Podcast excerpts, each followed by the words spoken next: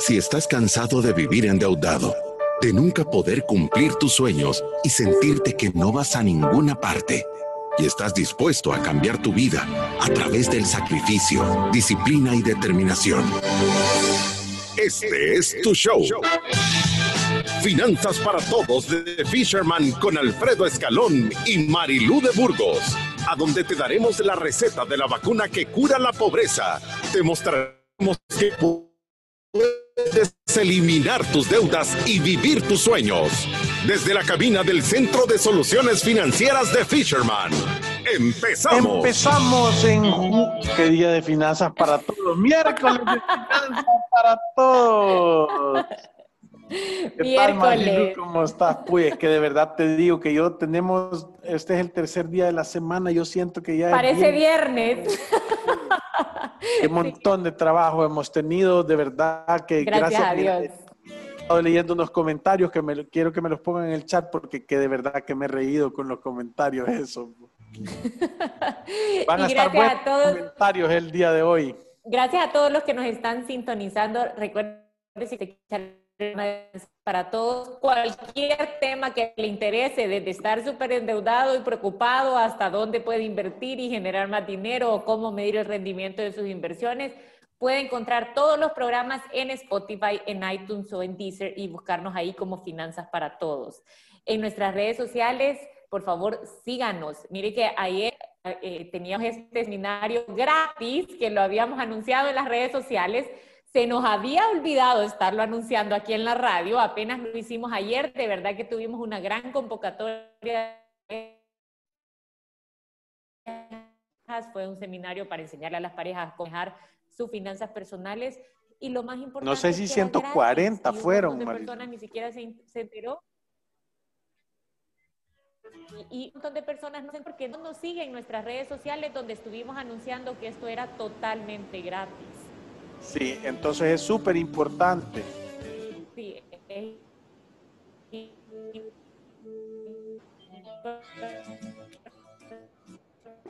Algo está pasando, vos no te oigo nada yo. Creo que en el internet está fallando, Marilu. Entonces, eh, eh, tal como estábamos diciendo, se metió un montón de gente en el, en el seminario el día de ayer. Estuvieron un montón de parejas, estuvo espectacular, fue totalmente gratis. Hubieron promociones para que la gente tomara planificaciones financieras personales y eso hizo que de verdad eh, un montón de gente vaya a tomar sus protocolos de inversión, vaya a hacer su estructura y orden y vaya a hacer todos los productos que Fisherman hace. También queremos comunicar que estamos en 29.900 33 seguidores en nuestras redes sociales. Estamos a 66, 64 personas, 67 personas de tener 30 mil y recuérdense que el número 30 mil va a tener planificación financiera gratis. Y tenemos 770 mil podcasts y live stream escuchados en Spotify, en YouTube y en Facebook Live. O sea que estamos verdaderamente contentos con cómo ha funcionado eso. Hola Marilu. Ahora sí. y con esto empezamos nuestro programa de bienes raíces. Bienvenidos a Finanzas para Todos. El tema de la semana es cómo han cambiado las finanzas en la nueva realidad. Los efectos del coronavirus sobre la economía familiar ya están aquí. Ahora toca afrontarlos con precaución y creatividad. El tema de hoy es cómo ha cambiado el mercado de bienes raíces. Vamos con nuestros expertos, Marilú de Burgos y Alfredo Escalón. Queríamos hablar el día de hoy en el programa número 513 de cómo ha cambiado la situación, porque creo que demanda y oferta. Tenemos miles de preguntas que la gente nos han hecho eh, sobre, eh, es un buen momento para comprar una casa, es un buen momento para invertir en bienes raíces, sí o no qué pensamos que va a suceder en el mercado y por eso queríamos desarrollar este tema. Creemos que de verdad ha habido un cambio, no todo lo que nosotros esperábamos, pero sí de verdad ha habido un cambio. Y, creo que el cambio, Marilu, no sé si estás de acuerdo, más grande que se ha dado es el tema que ha impactado a Sofina, el tema del negocio de bienes raíces de oficinas, porque estaba hablando con un amigo ahorita que me dice, mira, esto de, la, de la pandemia lo que ha venido a hacer es a darnos un empujón para el tema del trabajo algo que habíamos estado presionando y que las oficinas no lo terminaban de hacer. Y, la verdad es que nosotros antes de la pandemia estábamos diciendo, puya, necesitamos ya un, local nuevo, no cabemos y de repente se volvió a vaciar porque hay un montón de gente haciendo teletrabajo. Entonces, ¿qué pensamos de, eso, Marilu?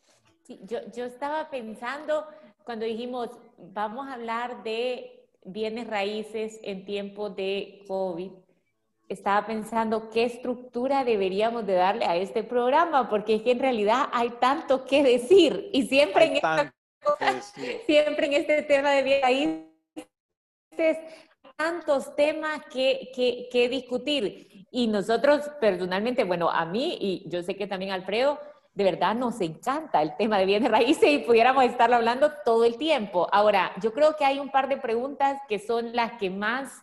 Eh, que estoy segura que, que, nuestra audiencia son las que más se está haciendo y es justamente esta, es cómo está afectando la crisis del coronavirus el mercado inmobiliario. Esta es mi opinión personal, que va bastante en sintonía con lo que Alfredo estaba diciendo. Creo que los más afectados han sido todos los, todos los que tenían inmuebles comerciales o locales comerciales ¿verdad? Porque han sido impactados, porque han dejado los alquileres. Muchas personas tienen las cuotas de sus hipotecas porque han comprado estos inmuebles con financiamiento y ya no tienen un inquilino que es rentable. Es más, los inquilinos que antes eran más rentables o que más andaban buscando, ahora ya no son rentables, ya la gente no los quiere, les están pidiendo los locales de regreso. Restaurantes con grandes trayectorias han mandado mensajes de que se están saliendo. Y yo no sé si usted, Alfredo, pero yo me pongo a pensar cuánta gente ha venido aquí con inmuebles financiados que tenían que pagar una cuota, pero que estaban tan dormidos en los laureles porque tenían un buen inquilino. Y ahora esto ha cambiado, sin duda ha cambiado y ese es uno de los mercados más afectados. Pero el otro, antes que, que, que usted diga, es la vivienda de alto costo. Yo creo que las personas que ahorita estaban estirándose para tener la casota, para tener esa casa de sus sueños y que de verdad no tenían la capacidad financiera para dar ese paso tan grande y ahorita la han puesto a la venta, hay una sobreoferta de viviendas caras y, el mercado no las puede absorber. Sí. E, entonces, haciendo, haciendo la recapitulación recapitulación. Uy, ya. Recapitulación. Uy, ya. Ajá. Diciéndolo otra vez. Recapitulación. Diciéndolo de nuevo, eh, sentimos que el mercado inmobiliario, el, el tema de oficinas y de locales comerciales se ha visto de verdad afectado. Entonces hemos visto un montón de personas que vivían de tener negocios de bienes raíces, de tener cosas alquiladas, que verdaderamente han pegado un frenazo. O sea, esos grandes centros comerciales que antes estaban topados y llenos, usted haga la prueba. Eh, si usted quiere decir, mire que estoy hablando aquí a estos lugares para ver si hay un local para, poner un restaurante o algo así, mire la, oferta que hay ahorita. Es que en un montón de lugares que antes estaban totalmente topados, centritos comerciales y ese tipo de cosas, eh, eh, ahora están dos o tres o cuatro locales vacíos. Eso obviamente va a hacer que los precios se vengan para abajo. Entonces, encontrar un inquilino que te esté pagando ahorita, de verdad es una joya. Es una joya tener un inquilino que te pague bien, ¿verdad? Además de eso, que la, gente como que ha tenido una, realización eh, eh, de, de, que tal vez no necesita tanto espacio o tanto tamaño como creía que se necesitaban, ¿verdad? Entonces, eso va a tener una variación ahí. Si yo les puedo decir que si es un buen momento para conseguir un local comercial o de oficinas, de verdad, eso sí debería de estar viniéndose para abajo, ¿verdad? Sí. Ahora, yo creo que sí, estos dos sectores son, en mi opinión, los más impactados. Todo este tema de locales comerciales y viviendas que tenían un alto costo porque las personas eh, no las pueden pagar o porque han realizado que no necesitan tanto espacio y varias de estas casas han salido a la venta. Es más, tienen seis meses de estar a la venta Y, yo que veo bastante de bienes raíces, ahí siguen y no, el mercado no, no las logra absorber. No hay tanta gente buscando casas de ese nivel. Ahora, creo que esto también demuestra lo que nosotros siempre hemos dicho. El mercado de bienes raíces está reservado para personas que tienen de, que tienen en orden sus finanzas y que tienen una capacidad financiera para pasar estas crisis. Porque cada vez que usted está ingresando al mercado de bienes raíces, por ejemplo, en un local comercial, hay un riesgo de que ese local comercial no tenga un inquilino. Y uno tiene que tener la capacidad como dueño de, de aceptar ese riesgo y de absorber el impacto financiero que va a tener tener ese local vacío con todo y su mantenimiento. Si yo tengo una vivienda así de cara, yo tengo que tener la capacidad o de pagar mi hipoteca y tener en mi fondo de emergencia los seis meses de cuota por si algo pasa con mis ingresos, o de tenerla totalmente pagada y no estar estirando tanto mi capacidad de compra para tener algo que todavía no puedo tener o que no tengo acceso a tener. Ahora, cuando la gente no estaba preparada, entonces viene el momento de oportunidad y esto es sentido común avanzado. La gente que tiene su local sin inquilino y que la cuota de la hipoteca ya lo tiene loco, lo va a poner a la venta y va a tener que tener algún descuento porque, bueno, no sé si va a tener qué, tendría mucha suerte si alguien llega y se lo compra y no le pide descuento, pero hay una gran posibilidad de que le llegue una oferta baja y que por la circunstancia que está viviendo se vea en la obligación de aceptarlo, al igual que una persona que tiene una casa seis, siete, ocho meses en el mercado, ninguna visita que de verdad muestre un verdadero interés y llega alguien y le ofrece algo, o sea, mucho más bajo de lo que está pidiendo. Se va a ver en la tentación de aceptar. Entonces, sí van a haber oportunidades en el mercado de bienes raíces, principalmente en estos dos sectores. Sí, ahora, yo, yo, yo, yo lo, lo, que me estaba poniendo a pensar eh, es de que normalmente parte de los temas complicados que hay es que hay personas que creen que invertir en bienes raíces es ir a sacar un préstamo y que el inquilino te pague la cuota, ¿verdad? Y, esa es la diferencia de la estructura que nosotros hemos dicho. O sea, si vas a invertir, quiere decir que ya ahorraste dinero y que lo vas a colocar en un bien inmueble, porque vos ponete a pensar en la situación tú, puedes tener un apartamento y puedes tener un inquilino, ¿verdad? Y tenías, si lo has financiado y estabas pagando la cuota, aunque te estuviera saliendo completo y no tuvieras que poner nada tú, imagínate ahorita sin inquilino o que tu inquilino adentro perdió su trabajo y no tiene para dónde moverse. O sea que ni siquiera lo has podido sacar entendés la complicación de no tener deuda sobre ese inmueble. Entonces, ahí es a donde nosotros decimos, porque hay un montón de personas que nos dicen, pero mire, yo veo que hay edificios que están haciendo apartamentos y hay una gran demanda. Yo lo he dicho desde antes de la pandemia. Anda al edificio de apartamentos y anda a tu piso, el piso de arriba y el piso de abajo, toca el apartamento y decirle, hola, ¿qué tal? Soy tu vecino, vivo aquí, vamos a vivir en vecindad y lo compraste, sí, entonces tomémonos una selfie, te tomas una selfie con tus vecinos y todos los años anda a tocar y decir, me vengo a tomar otra selfie para darte cuenta si es el mismo. Porque lo, lo que muchas veces sucede, muchas veces sucede es que la gente en la emoción toma la decisión de hacer la compra, pero pasar 30 años pagándolo, 25 años pagándolo ya es otra cosa. Entonces, no es que si se logren vender, es que si se los logran quedar. Esa es la gran pregunta. Ese es el reto. Sí, esa es la gran pregunta. Ahora, quitando esta pregunta, creo que la segunda que tenemos, Alfredo, es en, en el tema residencial, residencias de medio costo o de bajo costo, cómo está afectando la crisis, la demanda y los precios en este segmento creo que es lo que menos afectado se está viendo. ¿Por qué? Porque, y, esto solo ponete a pensar, una casa que te la alquilen en dos mil dólares al mes, ¿sabes cuánta gente hay que tiene la capacidad de pagar? Es una aguja en un es poquito, es que encontrarlo es uno, y nosotros pasamos en esto y de verdad encontrar a alguien que tenga esa capacidad es que no hay, casi que no hay. Es como encontrarse un unicornio en el paseo escalón, un unicornio tomando agua en la fuente de Beethoven. No va a pasar. Ahora, ponete a pensar, si vos tenés un apartamento que lo alquilás en San Salvador en una zona segura en 350 o 400 dólares. ¿Cuánta gente hay que necesita eso? Y yo te aseguro que lo sacas ahorita y mañana lo tenés alquilado.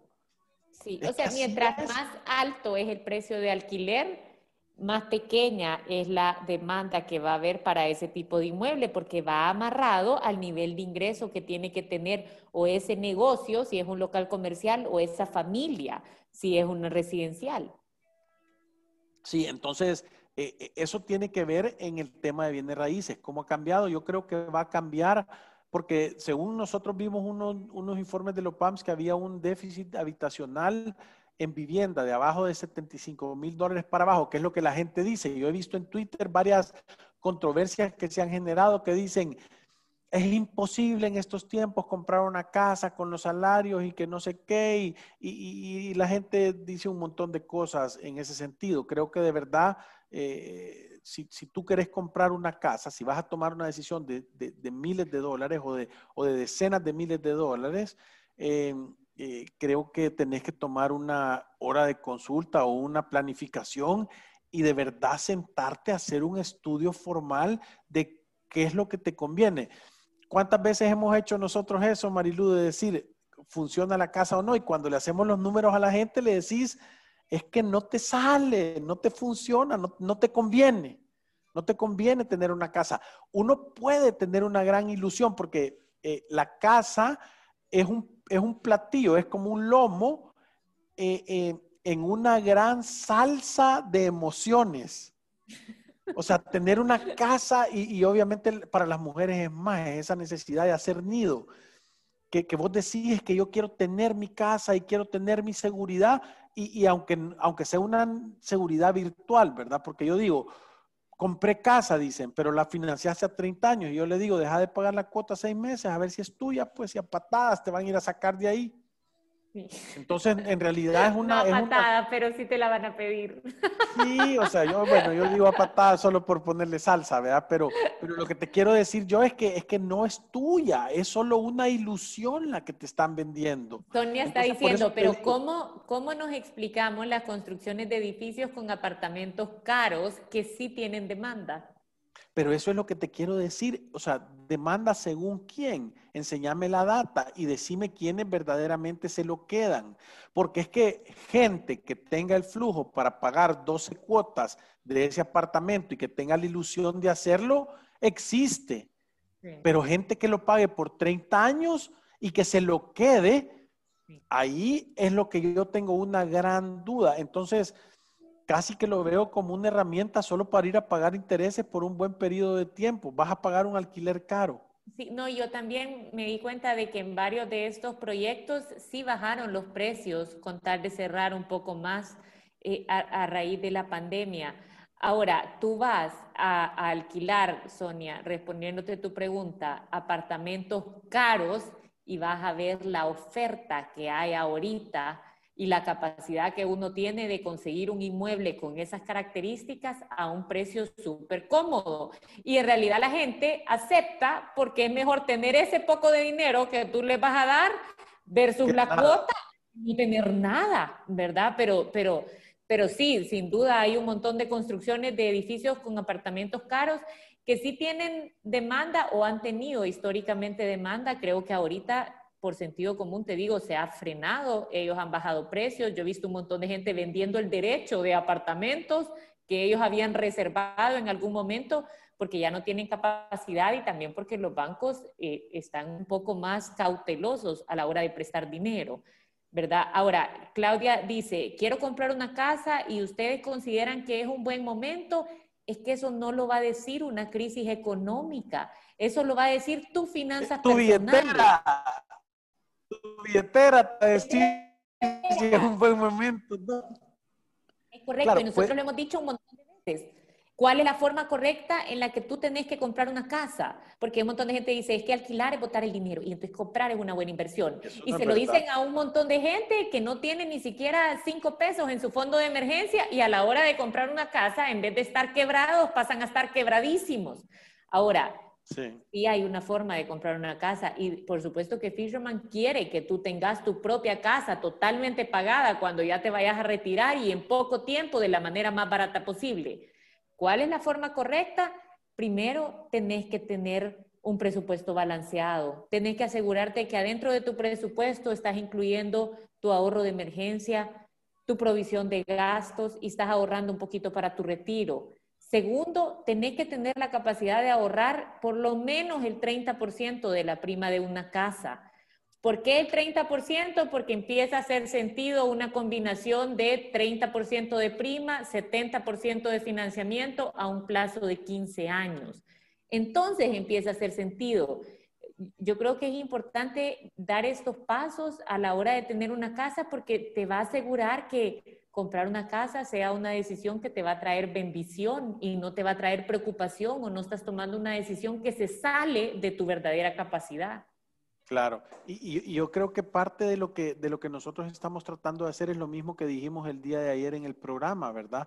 Eh, eh, eh, ¿Cuándo debería de ser la, la, la, manera de, de, comprar una casa? Es igual que antes, cuando tú estás preparado para hacer un negocio que sea bueno que sea rentable, que la puedas comprar barato. Claro, las posiciones en el mercado o las situaciones en el mercado pueden haber que hayan más oportunidades. Normalmente cuando hay una oportunidad, cuando alguien se metió a comprar algo más grande de su capacidad o cuando su flujo para poder mantenerlo se cayó. Entonces hay, una persona en problemada que es como que e, es, esa sopa la está agarrando la cacerola sin guantes, entonces se está quemando, entonces se la quiere dar a alguien que sí la pueda agarrar. Entonces, ¿qué es lo que sucede? En esta situación lo que está pasando es que van a empezar a salir más personas con esa, con esa situación de andar con la papa caliente en las manos. ¿Verdad? Y que, y que necesitan deshacerse de ello, que no lo pueden mantener. Entonces, ¿quién, ¿quién es la persona que puede aprovechar esta circunstancia del mercado? Es la persona que ha venido ahorrando y preparándose, comprando guantes, enguatando los guantes para que pueda agarrar cosas bien calientes. Eso es. Y, la, y, la, gente no, no es un tema de, no es un tema, o sea, Tú te preparas todo el tiempo para esas situaciones y cuando se dan, entonces le saltás. Eso es lo que el dinero te permite. Ahorrar dinero y tener un fondo de emergencias y estar en una posición sólida, lo que te permite es comprar las cosas al precio que tú querés y venderlas al precio que tú querés, porque lo que te compra es tiempo. Y eso es lo que hemos tratado de trasladar nosotros a través de, esta semana de programas de qué es lo que está pasando con la situación financiera. ¿Me entendés? O sea, tú no, o sea, solo si tú te has preparado para aprovechar esta situación vas a sacar ventaja, porque no te vas a ir a endeudar ahorita, ¿verdad? Para comprar una casa barata. Eso es una locura. Y era una locura antes de la pandemia. E, era una locura antes, eso le iba a decir. Y no, y no porque hay una crisis, tengo que tomar sacar un préstamo y aprovechar una oportunidad. O sea, de verdad, las gangas van a estar ahí, han estado ahí, siempre han estado, incluso antes de esta crisis. ¿Cuántas veces no hemos encontrado nosotros realmente gangas en el mercado de bienes raíces? Y generalmente es por algún factor como hubo una pérdida de ingreso en la familia y necesitan vender porque ya la hipoteca los tiene hablando con las paredes. Porque hemos encontrado también casos en donde es un divorcio y que no se ponen de acuerdo y eso hace que se quieran deshacer de... O, o, que se, casi que se abandonan las casas, medio destruidas. Destruidas y entonces hemos encontrado una oportunidad también ahí. Y lo otro que hemos encontrado también es eso, es eh, el tiempo en el que uno tiene la capacidad de cerrar un negocio hace que pueda tener descuento. Y cada vez que uno compra en bienes raíces algo barato, el día de la compra ya hiciste dinero. El día que tú firmas un inmueble que lo has conseguido a un buen precio, ese día ya hiciste dinero. Sí, lo que pasa es que lo cobras hasta el día que lo vendes, ¿verdad? Pero cuando lo compras, uno hace el dinero en bienes raíces en el día que uno compra. Y le dan el dinero que uno hizo el día que uno lo vende. ¿verdad? Sí, ahora con esto nos vamos a una pausa y regresamos a todas las preguntas que nos han mandado, pero ya regresamos. Mm. Visítanos en nuestras oficinas en calle Cuscatlán, número 19, Colonia Escalón. Encuéntranos en nuestras redes sociales, Facebook, Instagram, Twitter y LinkedIn como Fisherman Wealth Management y nuestra página web fishermanwm.com. Llama al 2208-9797. Ya regresamos. Ya puedes solicitar hasta el 25% del ahorro que tienes en tu AFP Confía y utilizarlo a tu conveniencia. Pueden acceder a este beneficio hombres mayores de 54 años y mujeres mayores de 49 y con al menos 10 años de cotización. Disfruta de este y otros beneficios de ahorrar para tu futuro. Conoce más en www.mianticipoconfía.com. AFP Confía. Ante los desafíos, los salvadoreños siempre sabemos salir adelante. Sin importar las dificultades, mantenemos firmes nuestros sueños. Es momento de levantarse y transformar nuestros ahorros en oportunidades. Banco Atlántida tiene las herramientas que necesitas para controlar tus gastos, crear tu fondo de ahorro y alcanzar lo que te propones. Imagina, cree, triunfa ya puedes solicitar hasta el 25% del ahorro que tienes en tu AFP Confía y utilizarlo a tu conveniencia. Pueden acceder a este beneficio hombres mayores de 54 años y mujeres mayores de 49 y con al menos 10 años de cotización. Disfruta de este y otros beneficios de ahorrar para tu futuro. Conoce más en www.mianticipoconfía.com. AFP Confía aunque te hablen mil veces al día y no sepas qué hacer con tu situación financiera, siempre hay una salida. En Resuelve buscamos la mejor solución para que salgas de tus deudas en mora, con la asesoría de expertos en finanzas, bienes raíces, área legal y de seguros. Buscamos la raíz de tus problemas financieros para darte las soluciones que necesitas y así tomes el camino correcto hacia un futuro libre de deudas. Resuelve el alivio de resolver. Aprobado por Fisherman. Llámanos al 2208-9700 o visítanos en resuelve.com.sb. Si te perdiste de nuestros programas anteriores o deseas volver a escucharlos, encuéntranos en iTunes o en Spotify como Finanzas para Todos. Continuamos. Nuestros expertos están listos para aclarar tus dudas, preguntas o comentarios. Fisherman responde. Y estamos de verdad con un montón de preguntas que tenemos ahorita. Sí, Katy nos pregunta, Alfredo, ¿qué es más Henry, Henry, Henry. No, primero Katy, porque lo acaba de preguntar y acabamos de estar hablando de eso. ¿Qué es más recomendable, comprar casa o un apartamento? Hoy en día los precios están muy parecidos. Yo, yo, yo, yo creería que depende de tus necesidades, pero depende de los rangos de casa que vas a comprar y tu estructura familiar, ¿verdad? Creo que son las cosas que son importantes. Yo creo que es tema de estilo de vida. Si compras casa un apartamento, hay gente que muere por jardín, hay gente que no le importa, hay gente que le gusta la comodidad de echarle llave, e irte, ¿verdad? De vivir en una comunidad, hay gente que no le gusta eso. Eh, eh, yo, yo creería que tal vez una casa tiene un poquito más de valor por el terreno en el largo plazo, ¿verdad? Sí, yo, yo, también así lo pienso. Y lo otro es a cuánto te están vendiendo el metro cuadrado de construcción. Lo otro es dónde están ubicados cada uno, porque una casa bien ubicada o un apartamento bien ubicado, pues puede tener mayor plusvalía porque la gente por ubicación, siempre los lugares tienden a subir un poco más de precio. Entonces, e, en realidad, sí, yo, yo, yo personalmente siempre me he inclinado más por casas que apartamentos, pero, pero entiendo que hay mercado para ambos. Henry dice, yo me quedé esperando que el mercado de bienes raíces cayera, pero eso no hizo que se cayeran mis esperanzas para tener una casa. Todos en El Salvador se quejan de los precios de las casas, pero nadie, sabiendo eso, toma cartas en el asunto, solo se quejan. De mi parte ahorro todo lo que puedo porque estoy consciente que un buen inmueble no me va a costar cinco pesos. Así que me he proyectado a cuatro años para ahorrar y poder pagar una buena prima de uno. Saludos y gracias por sus consejos financieros. Me ayudan mucho a tomar decisiones grandes. Pero fíjate que eso es, es que está convencido Henry de que va a juntar el pisto para dar una prima espectacular y echarle ganas y tener paciencia y hacerte experto, hacerte el rey de, de, de, de ¿cómo se llama? Facebook Market y... Marketplace y OLX. Marketplace y OLX. Sí.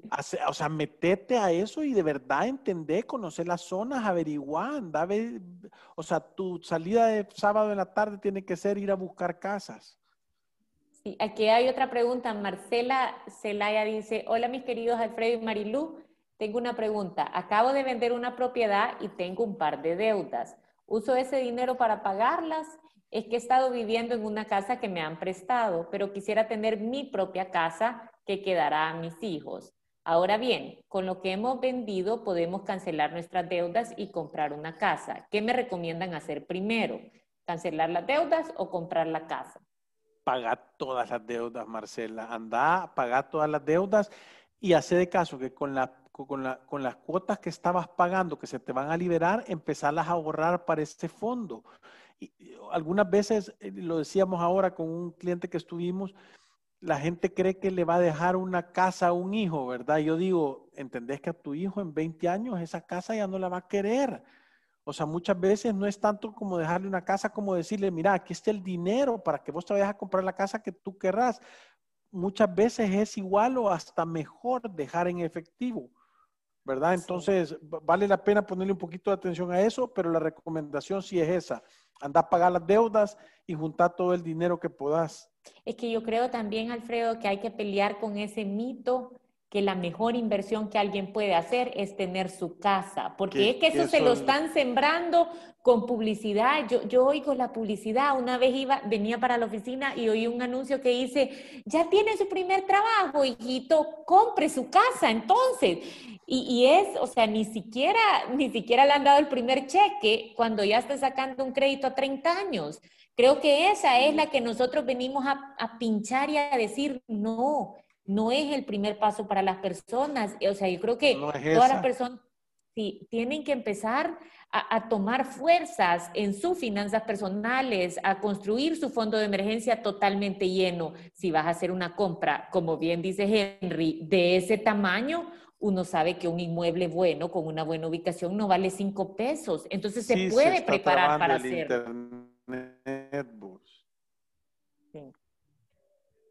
Mario dice, amigos pescadores, gracias por enseñarnos a pescar y no a darnos el pescado. Me voy a tatuar la famosa frase de don Alfredo, porque yo iba viviendo mi vida una bien endeudado. Me costó, pero ahí voy dejando el vicio del consumo. Estuve a punto de comprar... No sé si estás oyendo vos, pero Estuve a punto de comprar un apartamento para alquilar y que se pagara solo, pero reflexioné y eso era como sumarle una deuda más a mi, a mi repertorio de malas decisiones. Eliminé mis tarjetas, evito salir a comer y cualquier cosa que involucre un gasto. Es difícil, pero no es imposible. Saludos. Yo he estado, entonces yo soy el que he estado teniendo problemas de internet porque no te oía yo nada, Marilu. Ah, pues no, e, era, era usted porque yo sí estuve aquí leyendo. Pero lee vos porque yo no, yo, yo se me borraron, como salí, volví a entrar, se, se, se borraron los, los comentarios. Jess nos dice, señores Fisherman, yo, yo doy fe de que con paciencia y mucho orden se pueden lograr sus metas. A uno le meten en la cabeza eso de dar el 10% y financiar lo otro pero si ya ahorré el 10%, ¿qué me evita ahorrar el 20%? Es correcto. ¡Qué bárbara! Sentido común avanzado, ciudadana de la República de la Libertad Financiera. ¿Qué te evita tener paciencia y juntar el 20? ¿Y por qué no el 30 o el 40 o el 50? Sí, eh, eh, justo eso iba a decir. La verdad es que nada, solo hay ganas de tener las cosas ya. Hace propuesto ahorrar el 50% de lo que vale la casita que compra. Y capaz cuando llegue a mi meta, le voy a querer subir un poquito más. Y más, ojalá hasta llegar al 100%. Así hizo mi mamá para comprar su casa. Porque hizo la matemática y los intereses con esas casitas del fondo y se dio cuenta de que eso no es ninguna ayuda a la que le dan a uno. Son más como vampiros que te quieren chupar lo poco que generas en tu vida. Así que mi consejo para todos los hipotes es que sean pacientes, pacientes, ahorren y tengan los pies en la tierra. No compren algo que todavía no les queda. Eso es, es que gracias por nada, crees que es ayuda, pero en realidad es me voy a montar en tu lomo y me vas a tener que llevar de aquí hasta el, fin del mundo. O sea, está fregado. Ahora, yo sí creo, Alfredo, que hay que combatir eso de que yo nunca me voy a poder comprar una casa, ¿verdad? O sea, simplemente si no estás preparado para hacerlo, tomar una decisión financiera tan grande te va a poner en una situación económica peor. Entonces, hay que tener paciencia y, los pasos los hemos dicho, hemos hecho programas enteros de cuál es la forma correcta en la que tú puedes tener una casa. No significa que la primera va a ser la casa de tus sueños, pero vas progresando para tener una casa y no significa que estás destinado a vivir toda tu vida en esa casa, sino que uno puede ir dando esos saltitos hasta que eventualmente llegue a la casa que usted realmente quiere. Claro, es que decimos, eh, o sea, de, brinco en brinco, ¿verdad? O sea, vendés, pagás, pones un poquito, le mejorás, la vendés, le ganás algo y así vas dando. Y en dos o tres, cuatro brincos. Eh, oigan el, el, podcast de cómo comprar tu casa. Ahí está en Spotify y lo pueden escuchar y les va a hacer sentido. Sí, y yo creo que es importante lo que dijimos en este programa, es sí hay sectores impactados en el mercado de bienes raíces, principalmente los sectores que ya mencionamos. Ahora, ¿Eso hace que hayan más oportunidades en el mercado de bienes raíces? Obviamente van a haber más oportunidades en el mercado de bienes raíces. ¿Para quiénes son esas oportunidades? Para los que ya estaban preparados para tomarlas. Eso no pasa de la noche a la mañana, es una persona que tiene ratos de estarse preparando para tomar una oportunidad de este tamaño. Entonces, ¿qué pasa si pierdo una oportunidad durante este momento de COVID-19? Nada. Más adelante van a haber un montón de otras oportunidades. No hay que precipitarse a tomar una decisión solo porque hay algo en buen precio, sino que hay que evaluar si uno tiene la capacidad. Y por último, ¿debería de esto cambiar mis planes de comprar una casa o de hacerse de mi casita si yo ya tengo mi fondo de emergencia, vivo bajo un presupuesto balanceado y he ahorrado por lo menos el 30% para la prima? No debería. O sea, tú deberías de seguir con tu plan financiero y si es tener una casa y estás en las condiciones para poderlo hacer, puedes dar ese paso, obviamente. ¿Quería usted agregar algo, Alfredo? Sí, yo, yo, yo creo que yo creo que es lo más importante. Yo creo, usted estaba pensando ya en otra cosa. No, es que estaba pensando, voy a decir esto y lo decías, y voy a decir esto otro y lo decía, y voy a decir esto otro y lo decía. Y entonces ya dije todo y lo agarré en curva. Y, entonces estaba pensando en qué voy a comer ahora al mediodía. Bueno, pero creo que el tiempo se nos ha acabado. Estas, eh, vamos a tener a la gente de AFP Confía, ¿verdad? El viernes. sí, para poder hablar del tema de retiro. Recuérdense que ir a, través de la vida sin una planificación financiera personal es un acto de genuina locura. Entonces, actúe como una persona sensata, haga su planificación financiera, háblenos a Fisherman al 7802-4368 y ahí se va a dar cuenta que la vida de verdad, los sueños se pueden convertir en metas y las metas en realidades. Y con, eso, nos vamos. Gracias. Adiós.